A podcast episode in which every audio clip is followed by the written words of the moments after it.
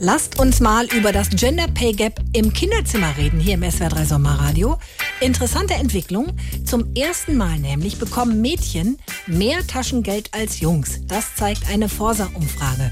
Es sind im Schnitt zwar nur 78 Cent mehr im Monat für die Mädels, aber das wird nicht jedem Bub gefallen. Na, mein Kleiner, was schaust du denn so? Hallo, ich bin der Jonas.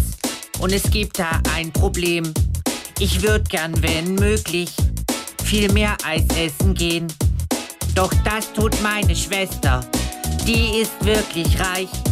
Die kriegt mehr Taschengeld als ich. Ich bin von Neid fast bleich. Wo ist das doof, dass ich kein Mädchen bin? Dass ich kein Mädchen bin.